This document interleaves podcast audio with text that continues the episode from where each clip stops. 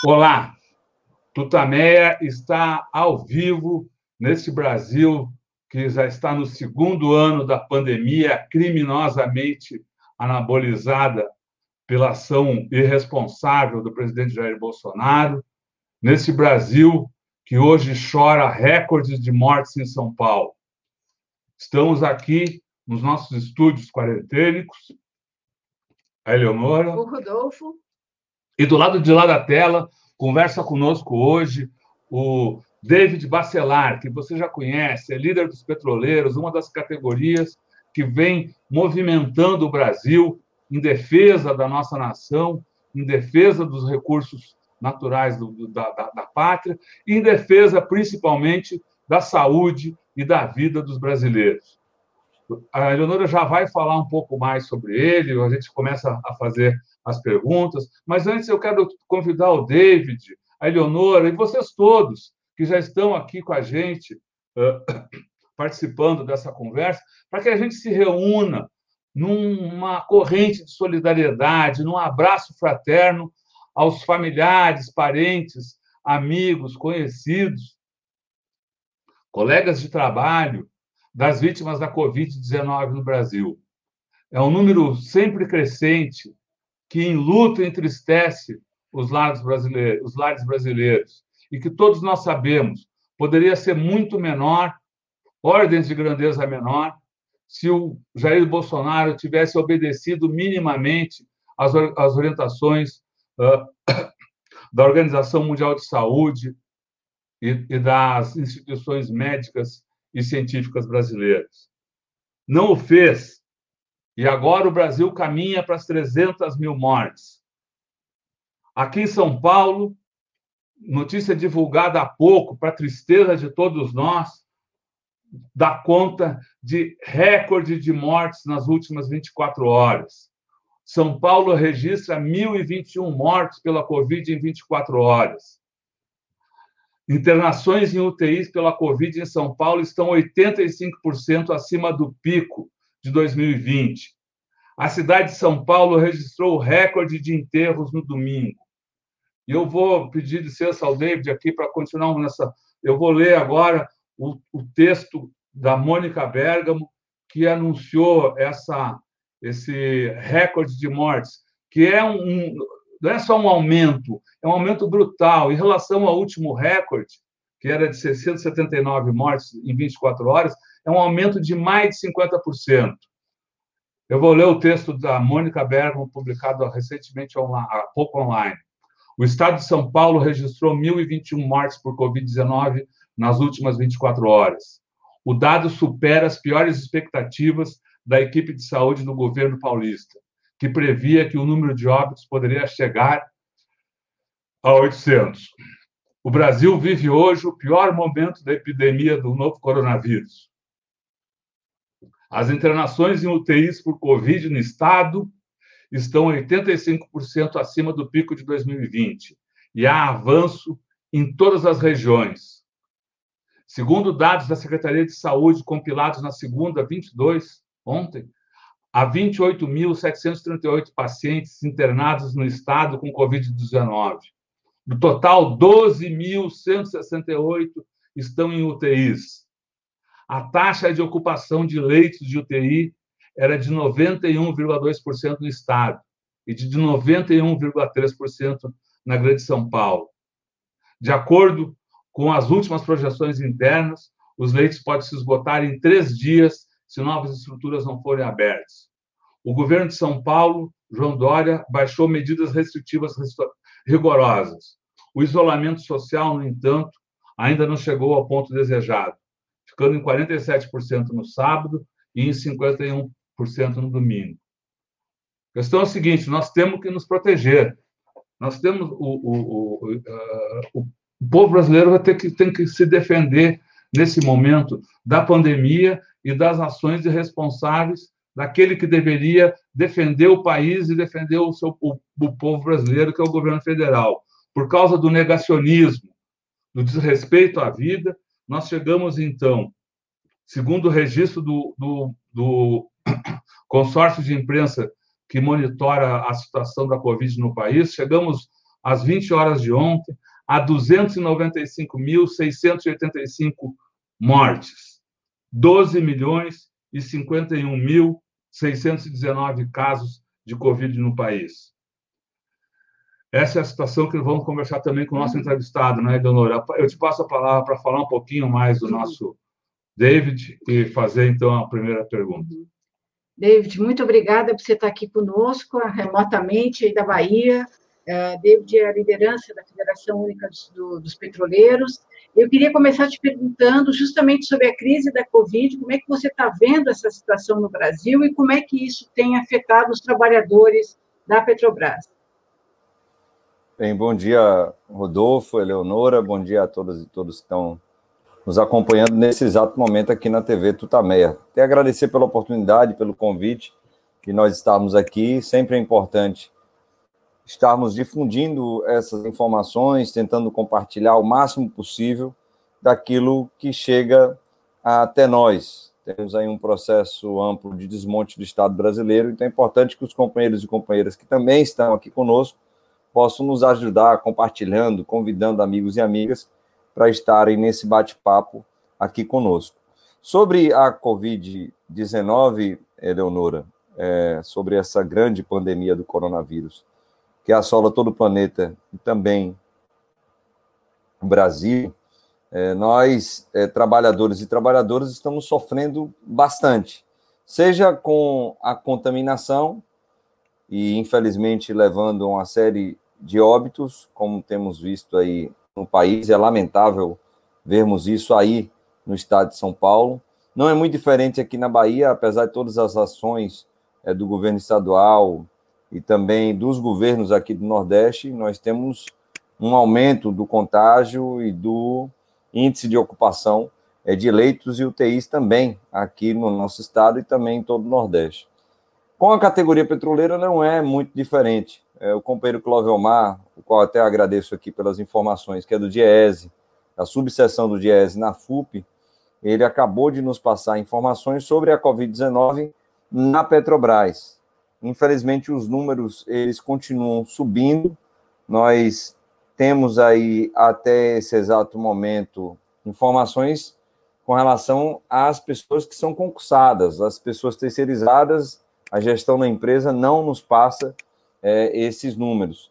Então, com relação às pessoas, às pessoas concursadas, infelizmente já temos 17 mortes dentro do sistema Petrobras, 5.684 pessoas contaminadas, ou seja, 12,2% do universo de trabalhadores e trabalhadoras, que hoje é de 46.416 pessoas concursadas, infelizmente, nós já tivemos aí 12,2% é, das pessoas contaminadas e 17 óbitos. Isso sem levar em consideração, é, Leonora, Rodolfo e companheiros e companheiras que aqui estão, os terceirizados, terceirizadas, que são maioria dentro da Petrobras. Somos 46 mil próprios e mais de 90 mil terceirizados e terceirizadas. Então, números que não chegam até nós, apesar é, das diversas denúncias já realizadas ao Ministério Público do Trabalho, a Superintendência Regional do Trabalho e Emprego, do antigo Ministério do Trabalho e Emprego, que foi destituído, acabado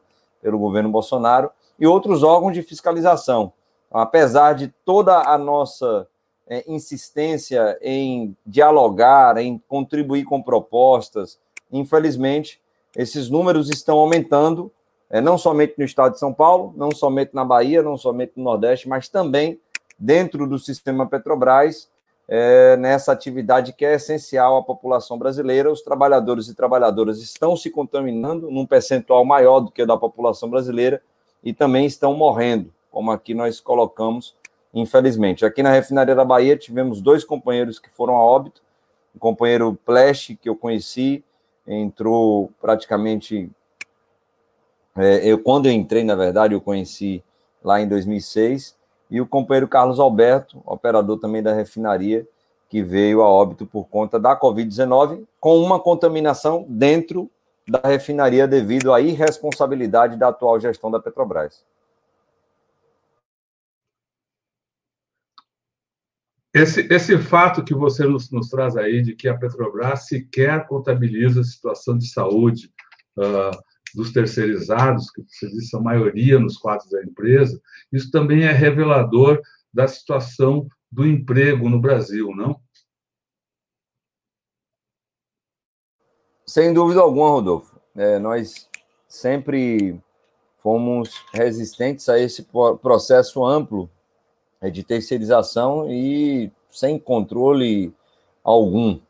É, infelizmente, a terceirização total e restrita ela foi aprovada no Congresso Nacional, também ratificada no Supremo Tribunal Federal, e temos aí as relações, então, de trabalho e emprego ainda mais precarizadas, sejam é, fora, como também dentro do ambiente do sistema Petrobras. Então, isso é algo assustador. Hoje mesmo, antes de vir da refinaria para cá, é, eu acabei passando por um dos portões da refinaria, onde acessam os terceirizados e terceirizadas. Vocês precisavam ver a aglomeração é, de trabalhadores e trabalhadoras ali, somente no acesso. Imaginemos então dentro, nos refeitórios, nos vestiários, nos locais de concentração de pessoas. Há um total desrespeito e desconsideração à vida, infelizmente sendo promovido pela atual gestão da empresa, que visa apenas o lucro a qualquer custo, nem que esse custo seja a vida do trabalhador e da trabalhadora. Então, com o terceirizado ou terceirizada, Rodolfo Leonora, infelizmente, é bem pior, bem pior o tratamento que é dado a eles. David, eh, vocês estão no, no, no meio de um movimento uh, da empresa, um movimento grevista. Eu queria que você falasse para a gente como é que vocês estão uh, lutando, enfrentando essa situação e outras. O que, que vocês estão fazendo? Nesse exato momento, nós já estamos entrando no 19 dia de greve.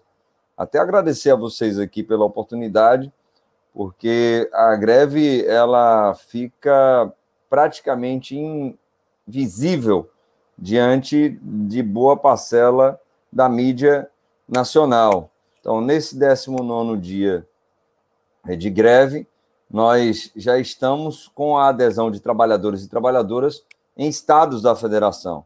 Então, já estamos é, no Amazonas, ali na Reman, a greve ocorrendo com os trabalhadores e trabalhadoras.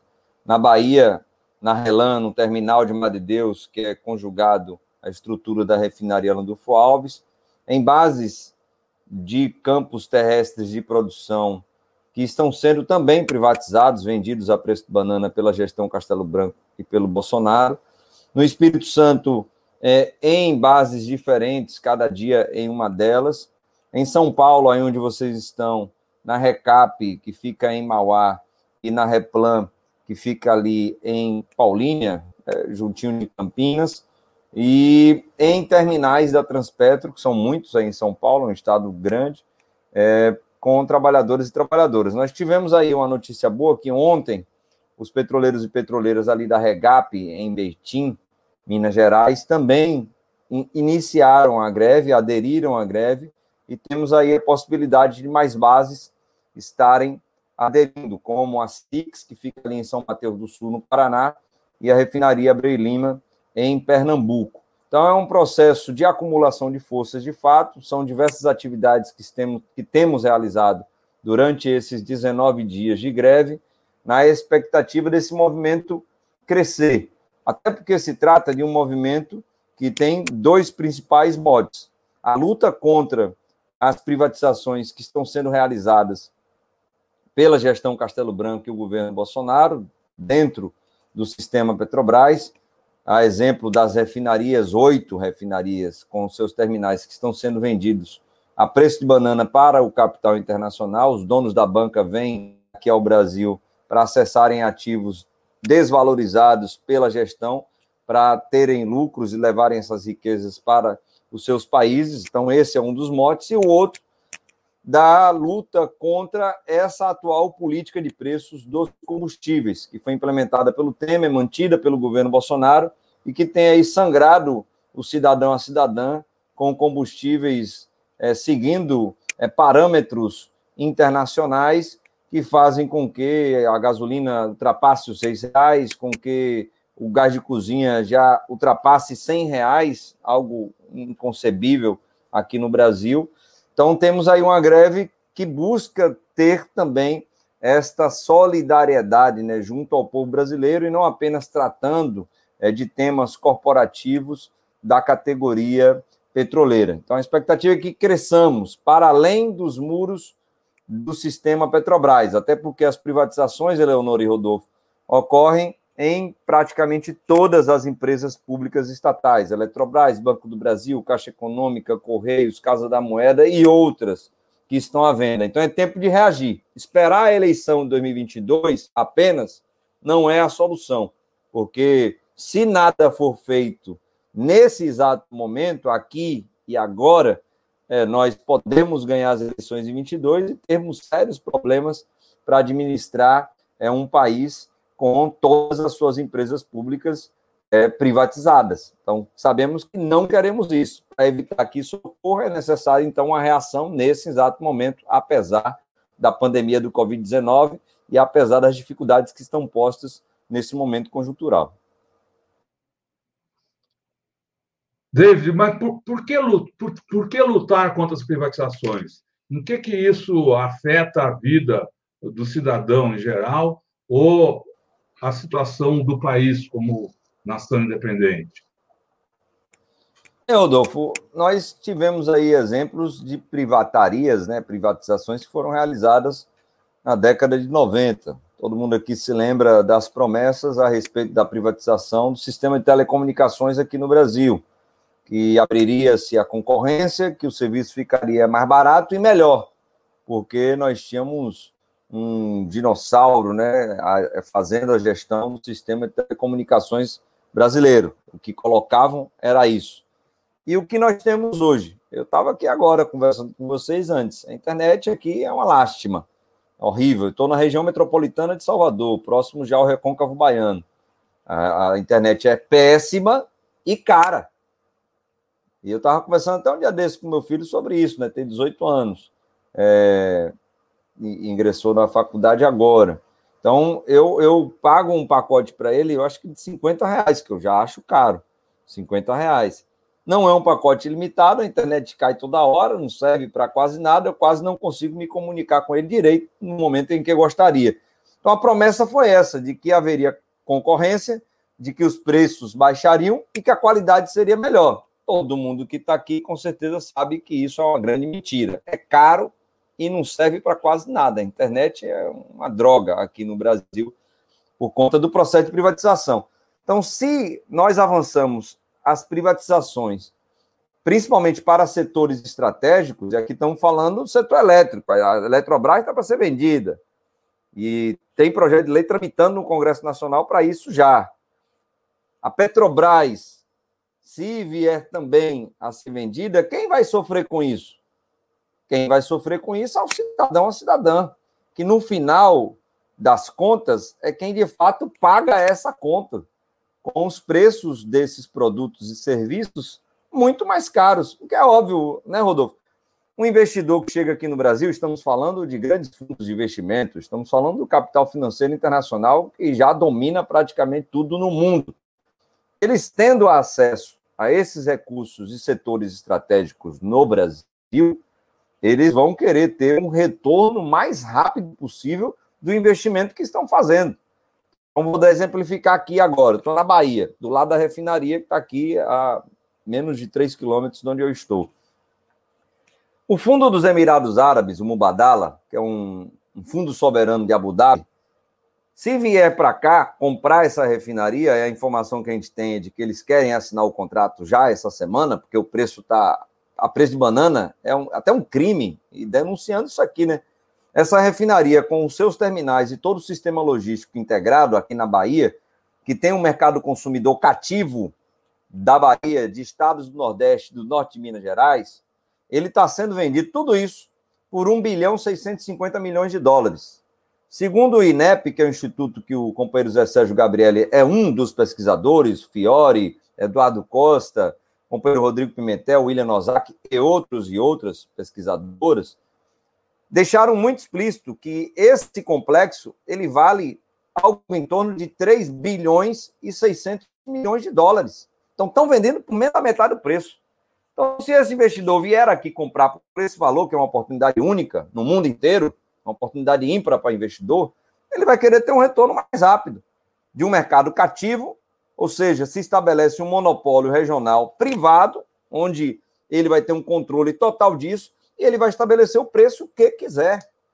E para além disso, a gente perde a oportunidade de o Estado brasileiro ele promover uma política de preços justa para a população que garanta lucro para a Petrobras, para as distribuidoras, para as redes de postos de, de distribuidoras de combustíveis no Brasil. Por quê? Porque vai ficar esse mercado cativo, refém de um monopólio do exterior, que não tem compromisso nenhum com o país, que vai fazer com que esses lucros é, sigam para lá os Emirados Árabes. E quem paga essa conta é o cidadão, a cidadã, porque eles vão fazer essa majoração dos lucros, a maximização dos lucros, de que maneira? Aumentando os preços dos combustíveis, aumentando os preços dos derivados de petróleo.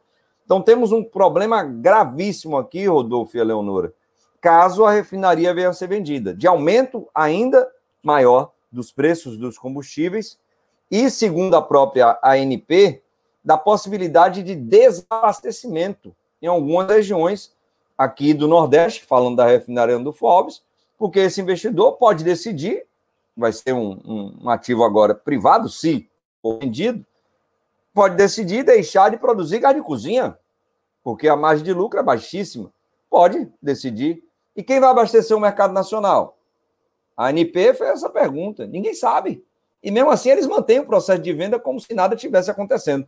Então, quem é maior prejudicado, sem dúvida alguma, com essas privatizações, inclusive da Petrobras, é o cidadão, a cidadã. Mesma coisa se aplica para a Eletrobras. A conta de energia vai continuar o mesmo preço que nós temos hoje? Sem dúvida alguma, não. Se já está caro, vai ficar ainda pior, porque o objetivo é minimizar custo em cima dos trabalhadores e trabalhadoras e maximizar lucros em cima do cidadão e da cidadã.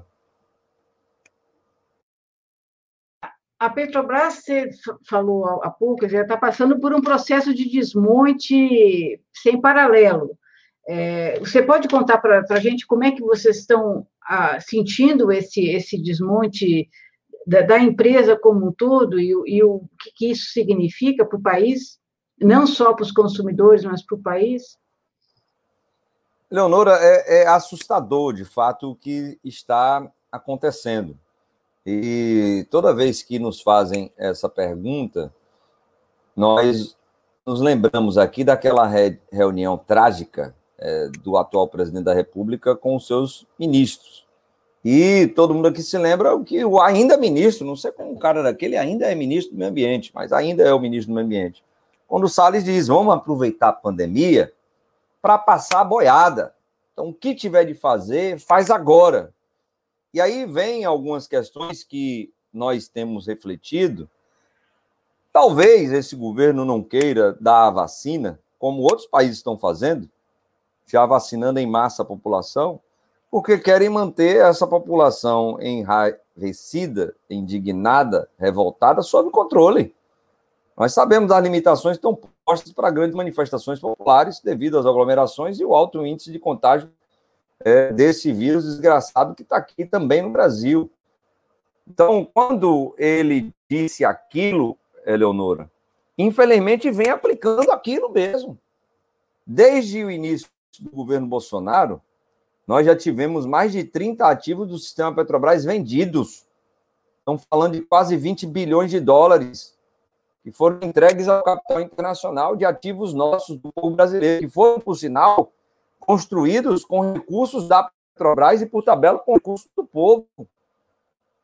Só para ter uma ideia, do início do governo Bolsonaro para cá, estamos falando dois anos, pegar o ano de 2019 e o ano de 2020, o ano pandêmico, onde a capacidade de reação ela está, sim, limitada, mas é preciso reagir, nós tivemos, só para citar alguns exemplos, a BR Distribuidora, dissolvida na Bolsa de Valores, um crime o que fizeram. Quem é o dono da BR hoje? Ninguém sabe que as ações foram vendidas na Bolsa de Nova York, na Bolsa de Valores aqui. Ninguém sabe quem é o dono da BR Distribuidora. Petrobras detém ainda 35% das ações da Petrobras Distribuidora. E quem é de fato o dono? Ninguém sabe. São investidores de outros países, fundos de investimento, grandes bancos, grandes corporações financeiras. BR Distribuidora essa que ajudava, por sinal, a Petrobras ter um maior, um maior grau de participação no mercado interno. E não é qualquer mercado, viu, Eleonora e Rodolfo? O Brasil é o sétimo maior mercado consumidor de derivados de petróleo do mundo. Por isso, o interesse de outros países, de outras empresas nesse mercado. Então, venderam a BR Distribuidora, que, por sinal, era o elo de ligação é, da Petrobras e nosso né, com a população. A população não vê a plataforma, não vê a refinaria, não vê o terminal, não vê os dutos que estão embaixo da terra, embaixo da água. A população vê o posto com o símbolo da Petrobras. Foi vendido. Quem sabe, né? Esses postos que, por sinal, esses investidores utilizam a marca Petrobras, essa rede de postos já foi vendida. Só 35% está na nossa mão. 10 distribuidora. Venderam a Liquigás. A Liquigás foi um instrumento poderosíssimo que o governo federal teve para manter por 10 anos, 10 anos, 2003 a 2013, praticamente o preço do GLP congelado no Brasil. Quem pesquisar vai observar que o preço varia de 30 a 37 reais o botijão. É isso mesmo. Tá quanto hoje? 100. De 30 a 37 reais durante 10 anos. Por quê? Porque a margem de lucro não é baixa ou não é alta para a própria Petrobras nas suas refinarias, porque isso representa menos de 8% do faturamento total da Petrobras e poderia, sim, no gás de cozinha, não ter esse repasse dos preços para a população. Fizemos isso durante 10 anos. E através de quem? Da Liquigás. Venderam a Liquigás. Liquigás vendida. Venderam uma gigantesca malha de gasodutos que foi construída pela Petrobras, que liga todo o país, desde o norte até o sul, então, essa malha que foi construída pela Petrobras e que a Petrobras utilizada foi vendida. E a Leonora, pasmem todos nós. A Petrobras vendeu e agora aluga a malha que foi vendida para poder fazer com que o gasoduto ou o gás, né, que ela produz, passe pelo todo o país, seja comercializado no Brasil. Venderam agora também, na gestão Castelo Branco, indicado pelo Bolsonaro, sempre é bom lembrar isso, venderam tudo o que a Petrobras desenvolveu de energias renováveis. Está à venda a Petrobras Biocombustíveis, o companheiro Miguel Rosseto foi presidente por muito tempo. Venderam agora um parque de energia eólica no nordeste do país, lá no Rio Grande do Norte. Parques de energia solar, ou seja, tudo, tudo o que fazia, e a, ainda temos ainda alguns ativos para dizer que não está tudo destruído. Mas tudo o que fazia com que a Petrobras ela fosse essa empresa integrada de energia, que por sinal se tornou a quarta maior empresa de energia do mundo ali em 2010, 2009, eles estão vendendo, destruindo. Isso aí na contramão do que as grandes empresas do setor têm feito hoje. O que é que faz a Shell, a ExxonMobil, a Chevron, a Equinor, a Total? O que é que fazem essas grandes empresas? Elas estão adquirindo ativos, se integrando ainda mais, investindo na transição energética, observando o futuro. Castelo Branco e Bolsonaro não. Eles estão apequenando a Petrobras apenas numa empresa exportadora de petróleo cru, para o Brasil ser, mais uma vez, colônia, importando derivados de petróleo para aqui, para o Brasil, e tornando uma empresa, além de pequena, Eleonora, uma empresa suja, suja, porque sai da área de energias renováveis. É um crime o que estão fazendo com a própria Petrobras e, por tabela, com o Brasil, com o povo brasileiro, com a nossa soberania energética e com a soberania nacional como um todo, infelizmente. Cabe, então, uma reação nossa, não somente da categoria petroleira que está em greve há 19 dias, mas também das categorias que sofrem os mesmos males e principalmente da sociedade brasileira, que ajudou a criar a Petrobras na década de 50, na campanha O Petróleo é Nosso, e mais uma vez precisa se rebelar contra tudo isso, porque, repetindo, Os maiores prejudicados seremos nós, cidadãos e cidadãs. Aqui no Tamé, nós já tivemos vários entrevistados que uhum. apontando que a necessidade de se retomar uma, uma campanha, talvez não o petróleo é nosso, mas o pré-sal é nosso, a, a Petrobras é nossa.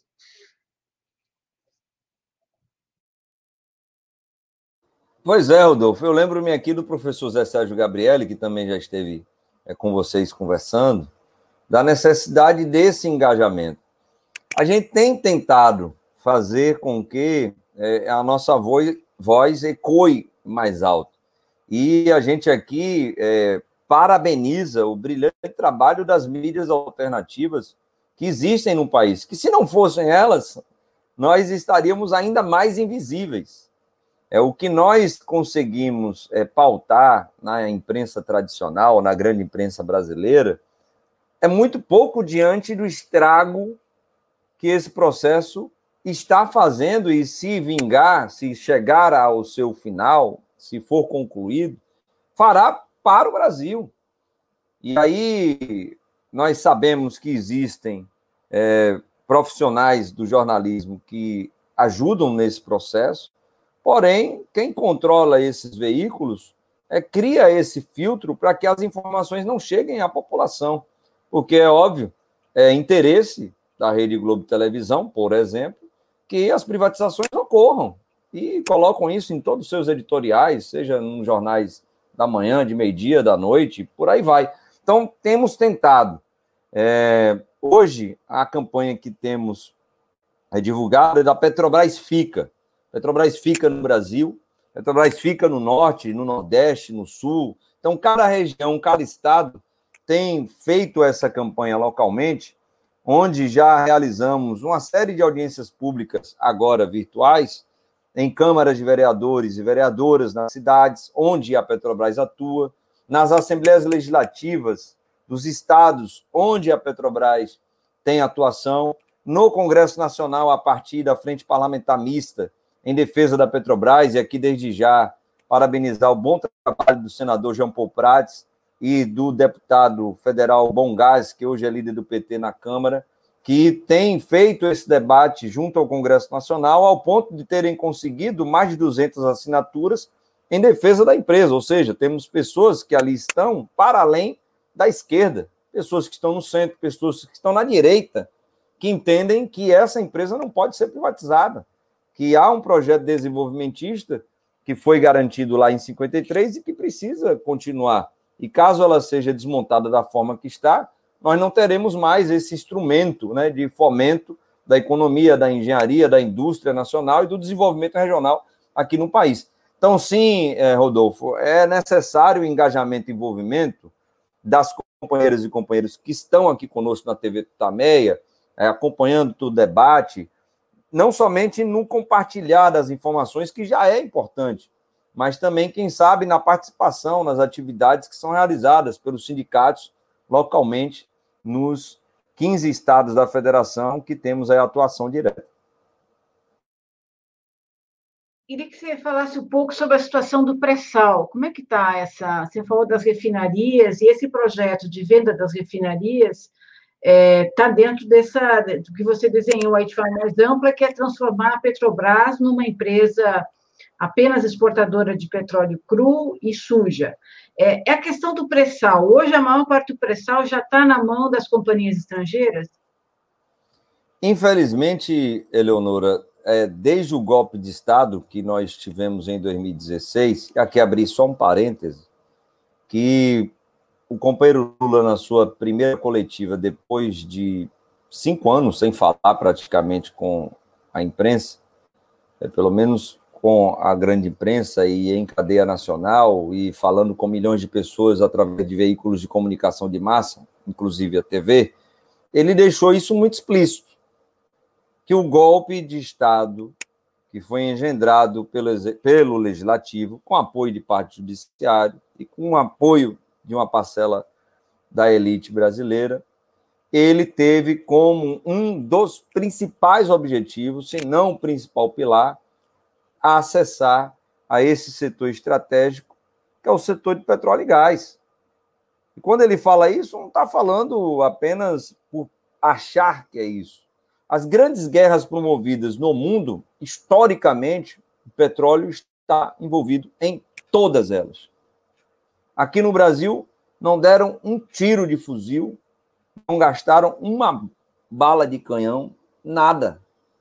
Aqui se utilizaram das guerras híbridas, se utilizaram da espionagem, se utilizaram do lawfare, se utilizaram de tudo que era possível para desestabilizar politicamente o governo, na época da Dilma, e economicamente o país com a desgraça que foi a Lava Jato. E hoje a Lava Jato sendo desmascarada e seus impactos sendo divulgados agora pelo DIEESE. Importante que as pessoas tenham acesso a esse documento do DIEESE, mostrando a devastação que a Lava Jato fez no país. Então, a Lava Jato, junto com os interesses supranacionais, cumpriu esse papel, deu o um golpe de Estado e abriu a possibilidade de outros interesses, outras empresas, outros países acessarem as nossas riquezas e os nossos ativos.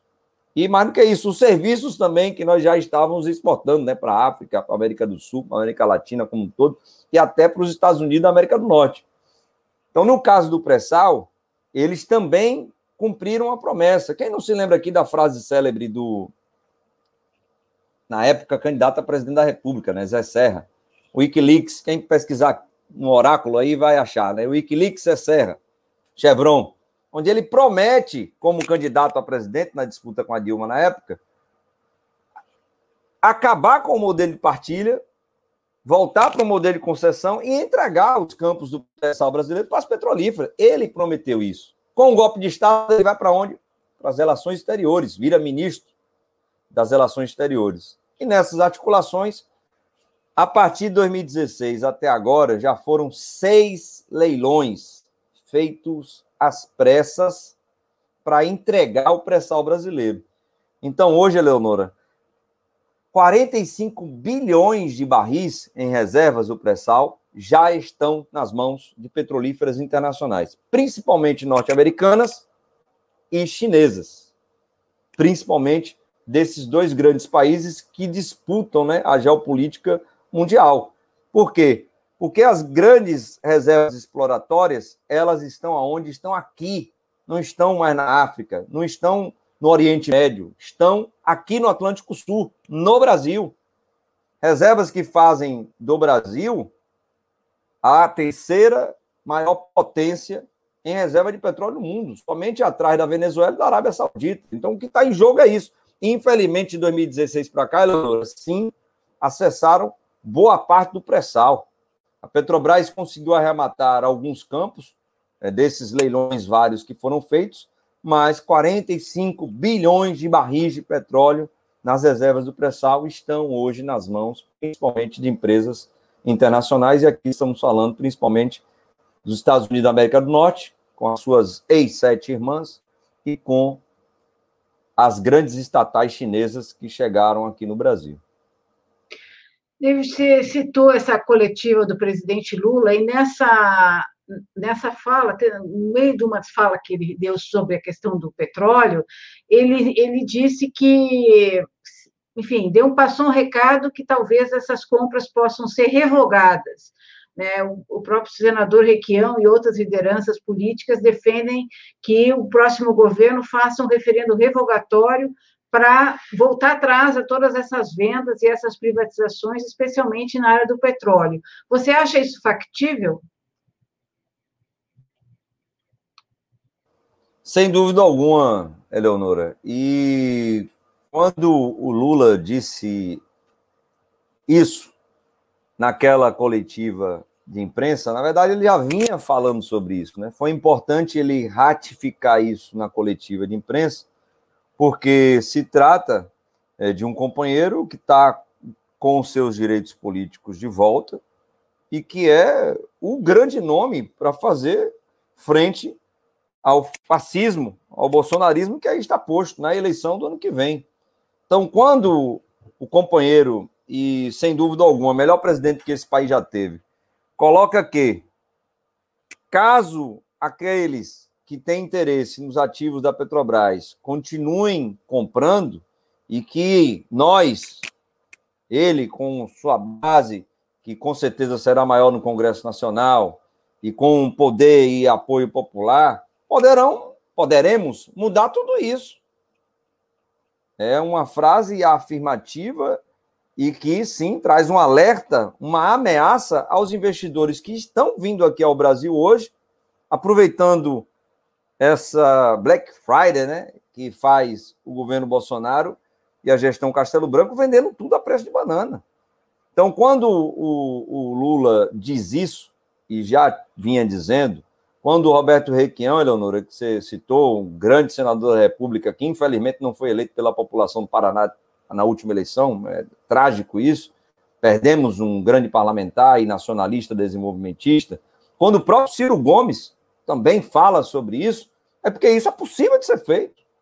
Agora, o que nós colocamos aqui um pouco antes, não adianta só esperar a eleição de 2022. Essa luta ela começa agora, começa dentro dessa pandemia, dentro desse pandemônio.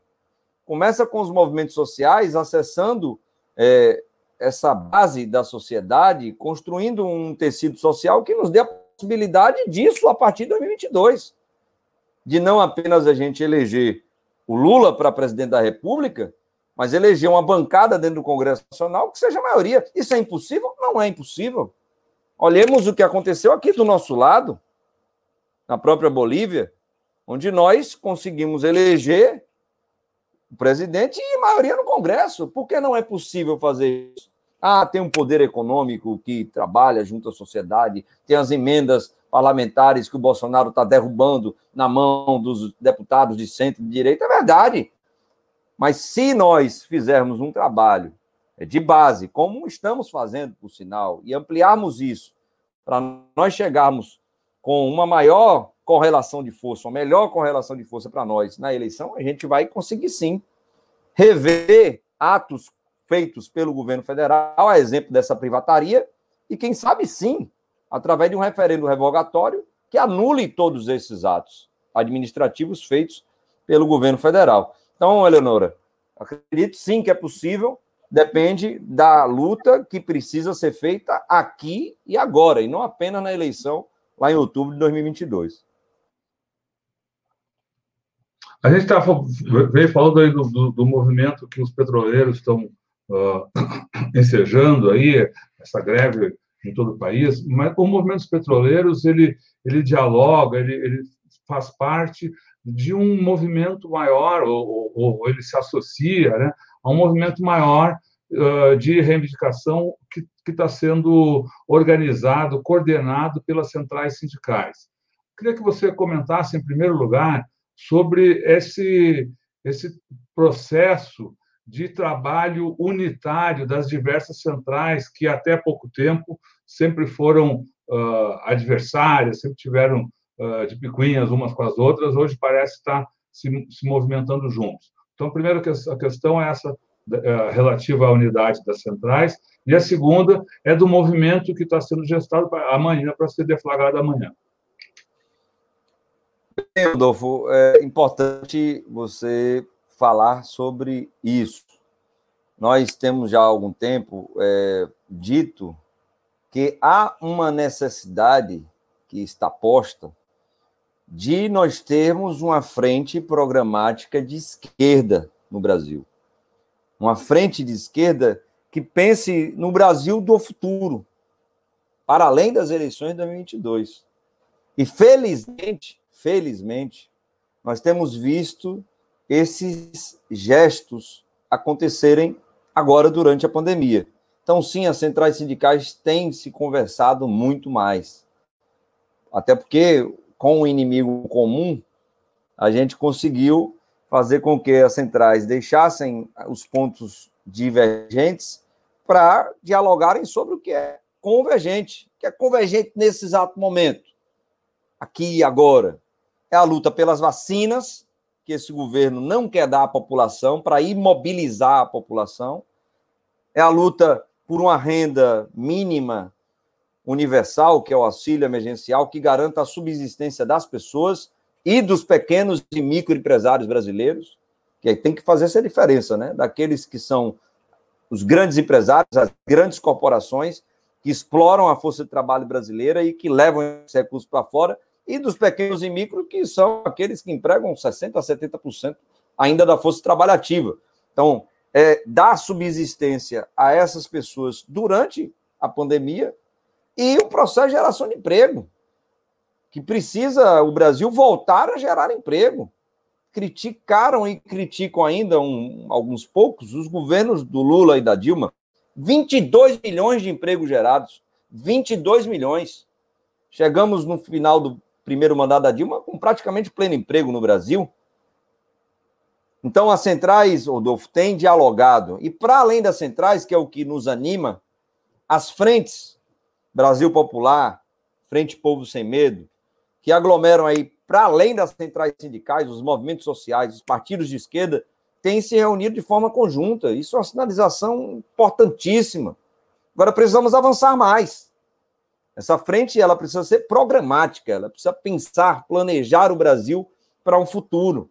Temos até uma base que pode ser o início de uma discussão, que é o Plano Brasil, que foi lançado pela Fundação Perseu Abramo, e que traz aí propostas para o desenvolvimento do país em diversos aspectos, em diversas áreas. É possível de fazer isso. Então, as centrais, junto também com as frentes, isso foi ampliado, chegaram à conclusão de que era necessário pressionar o governo. Então, por isso, Rodolfo, dia 24 de março, temos o lockdown da classe trabalhadora. Então, trabalhadores e trabalhadoras estão sendo orientados, orientadas a ficarem em casa para protegerem as suas próprias vidas e ajudarem os prefeitos, prefeitas, trabalhadoras a fazerem aquilo que o governo federal não quer fazer. O sinal entrou com ação contra as medidas restritivas dos governos estaduais e dos governos municipais. É um genocida, de fato, até em apoio ao Felipe Neto. É um genocida que quer, além de não fornecer a vacina, quer dizimar a população. E quem é que está morrendo, Rodolfo e Eleonora? Quem está morrendo é o preto pobre da periferia, que não tem acesso à saúde da forma que deveria ter, que não tem renda para poder comer, se alimentar e tem que se expor, e que o, vidro, o vírus é maldito e vai matar quem mais se expõe. Então, felizmente, há esse processo de construção dessa unidade que é necessária, deixando as questões divergentes de lado. Depois que a gente retomar o poder, aí começa as picuinhas tudo de novo, mas agora deixa de lado, porque o inimigo é comum e precisamos ter esse objetivo. Pelo menos esse centro aqui, com esses quatro pilares, né, da vacina já para todos e através do SUS, do auxílio emergencial, da renda mínima, né, que até a OCDE, a OIT já discutiu isso, né, renda mínima universal, da geração de emprego e renda e dessa luta contra as privatizações, nós já temos unidade. Agora precisamos transformar isso num programa e, mais do que isso, num calendário e numa luta nacional que faça frente e resista às ações do governo federal. Esse lockdown, então, da classe trabalhadora marcado para amanhã, vai, como é que vocês vão organizar isso. Está, as pessoas estão sendo orientadas a ficar em casa, nas suas, nas suas enfim, a não ir trabalhar. É, como é que vocês vão é, divulgar? Como é que isso vai ser acompanhado no dia de amanhã? E, e, e quem está assistindo agora o programa e que não tinha conhecimento disso, como pode uh, buscar informação, onde, enfim, onde, onde saber mais a respeito disso, saber de como participar?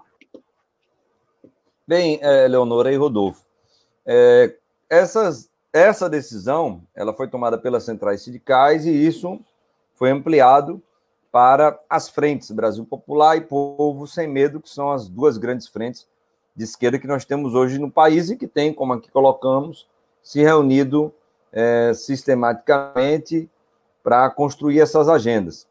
Então, a divulgação disso amanhã ocorre de forma integrada e cruzada pelas comunicações de todas essas entidades e movimentos sociais que, por exemplo, fazem parte da Frente Brasil Popular e Povo Sem Medo. Hoje, por exemplo, se algum é, companheiro, companheira, cidadão, cidadã que está aqui conosco, quiser obter informações sobre essa atividade do lockdown da classe trabalhadora, basta acessar qualquer uma dessas páginas. Então, se acessar, por exemplo, a página da FUP e as redes sociais da FUP, a Federação Única dos Petroleiros e Petroleiras, vai verificar que nós estamos orientando indicando para a categoria petroleira no Brasil, categoria petroleira, leia-se para além dos trabalhadores e trabalhadoras da Petrobras, temos uma categoria ampla aqui no país, para que não saiam de casa,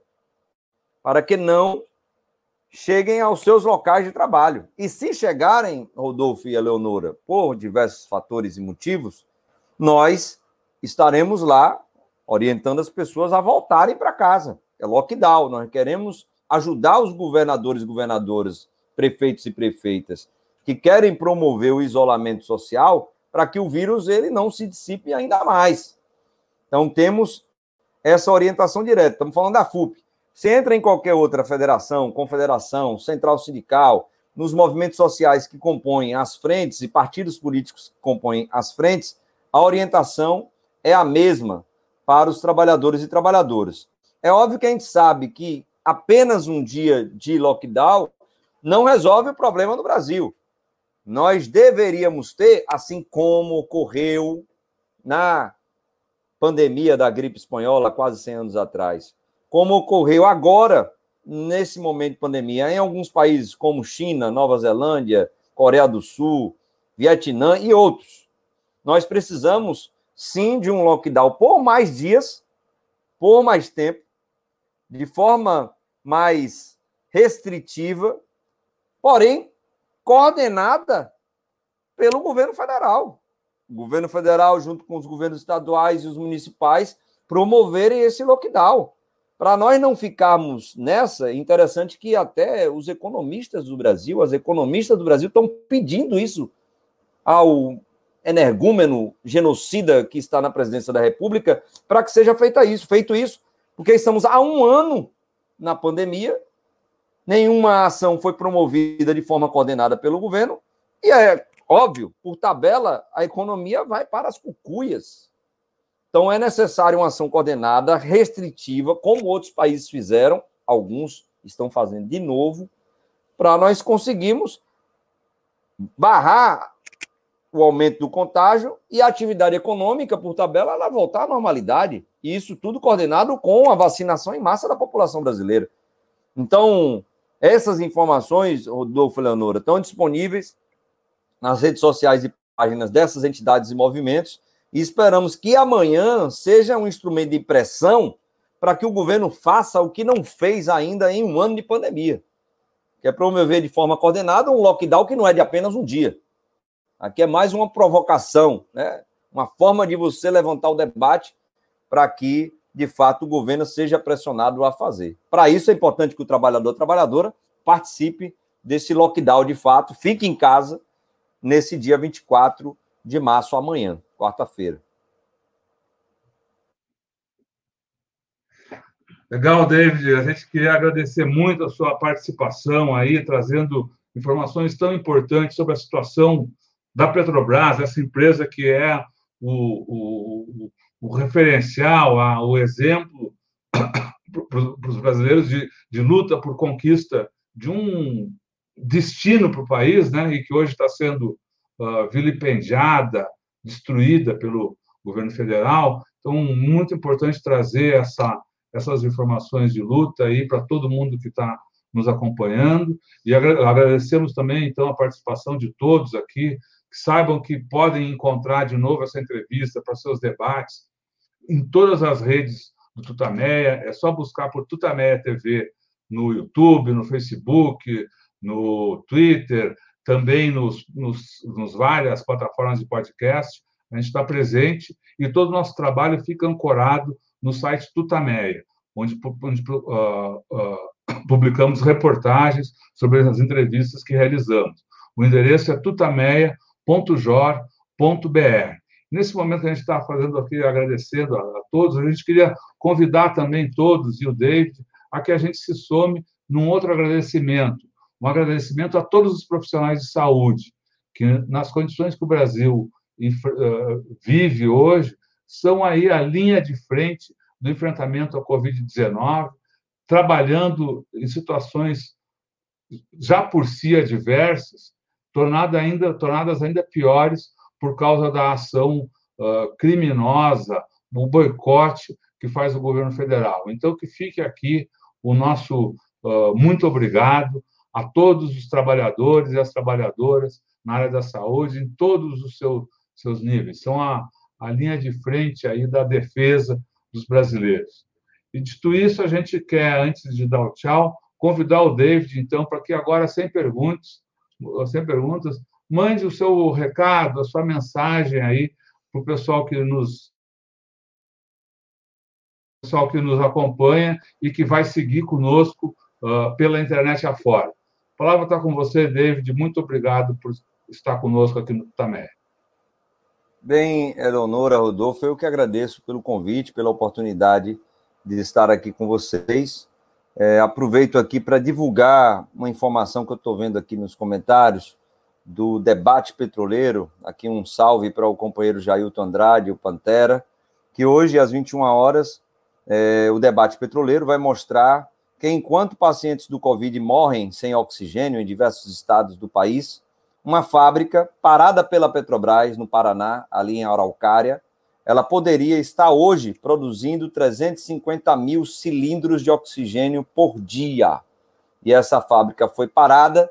Nós temos tecnologia, trabalhadores e trabalhadoras, para fazer com que ela volte a operar e minimize a situação que já assola ali o sul do país, Paraná, Santa Catarina, São Paulo, aí temos casos também de pessoas que estão morrendo sem ar, asfixiadas pelo governo federal. Então, debate petroleiro hoje, às 21 horas, falando sobre isso. E parabenizar Rodolfo, Eleonora, pelas iniciativas. Como nós dissemos, se não fossem as mídias alternativas, as militantes, os militantes, que difundem as informações diversas que nós precisamos difundir através das nossas redes sociais, das nossas redes de relacionamentos, a situação seria bem pior. Então, é parabenizar pelo trabalho que vocês fazem, parabenizar pelo trabalho que os companheiros e companheiras que nos acompanham fazem, compartilhando, difundindo, isso é importante. Estou falando isso porque no início da pandemia eu fiquei bastante abalado ali naquele período de maio, é, abril. E eu lembro-me de uma companheira falando isso comigo, David, nós precisamos reagir, precisamos fazer mais. Usa tuas redes sociais, usa o que você tem para comunicar. Se você fala com 10, 100, 200, mil, ou seja lá a quantidade de pessoas que for, você está falando para mais pessoas. Então é importante que os companheiros e companheiras também nos ajudem nesse processo. Hoje, por exemplo, Quero também agradecer aqui à Igreja Anglicana do Brasil, que hoje pela manhã nós fizemos um podcast com eles, onde estamos acessando mais uma vez as comunidades eclesiais que falam com a base da sociedade, utilizando a espiritualidade para chegar às pessoas. Então, um trabalho que era feito, Eleonora Rodolfo, na década de 70, na década de 80, com as comunidades eclesiais de base, com essa aproximação importante da igreja progressista, que pensa é, num Jesus mais humano, né, que toca as pessoas, que sente as pessoas, é importante para a gente fazer frente ao que está posto aí, nesse governo que desrespeita a liberdade de expressão, a liberdade religiosa, que respeita a cor da sua pele, que respeita a sua sexualidade, ou seja, um governo que não gosta de povo. Então é importante que tenhamos esse acesso e uma oportunidade é essa, também aqui, através, através da TV Tutameia. Muito obrigado, Eleonora, pelo convite, muito obrigado, Rodolfo, e um beijo no coração de cada companheiro e companheira que está aqui conosco. Legal. Muito obrigada, Legal. David. Muito, muito obrigado, David. Obrigado, tchau. pessoal. Tchau. tchau. Bom dia aí. Tchau.